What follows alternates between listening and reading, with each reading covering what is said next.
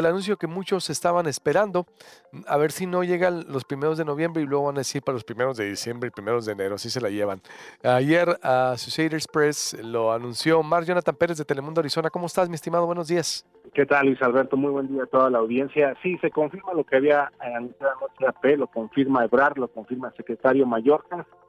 Se pone fin a 19 meses de restricciones en los cruces fronterizos en la frontera eh, entre, los tres países, Estados Unidos, Canadá y México, sin dar detalles de, cómo será en términos de estas restricciones, sin dar una fecha específica de, qué día se podrán realizar estos, eh, estos cruces para el turismo, básicamente para los viajes no esenciales. Ebrar hoy en la mañana, el presidente López Obrador eh, dieron como base la vacunación, solamente las vacunas aprobadas por la Organización Mundial de la Salud son las que va a aceptar Estados Unidos para los cruces terrestres.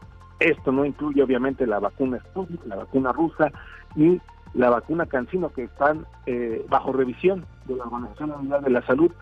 Y bueno, pues a, partir de ahí habría que revisar en los municipios fronterizos si, el, si, si la decisión fue un tema de salud y no un tema económico, porque hay que recordar que se vienen fechas importantes eh, económicamente hablando y para el consumo, eh, cómo está la vacunación en los municipios fronterizos.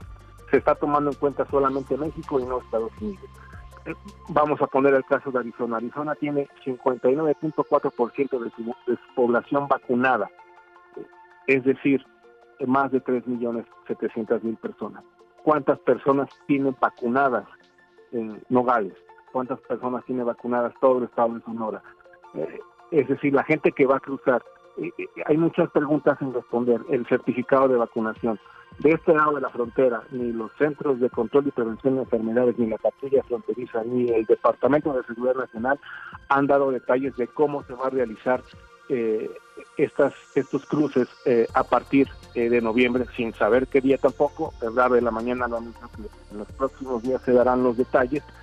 Lo que viene cierto es que se está tomando en cuenta la vacunación, solamente de un lado de la frontera eh, de México, no de Estados Unidos, que de Estados Unidos eh, turistas y residentes permanentes pueden cruzar a México y lo han hecho y lo siguen haciendo eh, sin ningún problema. ¿no? El, panorama parece no ver la realidad de los municipios fronterizos. el anuncio federal es uno, pero la realidad de los municipios fronterizos puede ser otro. ¿no? Los municipios fronterizos ya no se va a tomar en cuenta el, tema del contagio, la realización de alguna prueba de detección de COVID o prueba inmediata, ¿no? Simplemente se va a preguntar el estado de vacunación como parte de un proceso estándar eh, de admisión por parte de la Oficina de Aduanas y Protección Fronteriza. Es, ¿Qué quiere decir esto en términos llanos? Que va, que va a quedar, como casi todo en un cruce fronterizo, a, a discreción de un oficial de aduanas que va a verificar la prueba de vacunación de los viajeros eh, en un proceso de selección secundaria. ¿no? Eh, como siempre, ¿no? Como queda en ellos, que son la máxima autoridad. Exacto. ¿no? oficial, digo. El tema pues, de las vacunas, porque no tenemos datos precisos de cuántas personas residentes en Sonora se han vacunado con Cancino o con Sputnik. Esas son las preguntas y los datos que Salud Sonora tendrá que informar. Eh, y, eh, en, el, corto plazo para saber, eh, obviamente, qué, viaje, qué, viajeros y qué gente eh, podrá cruzar. ¿no?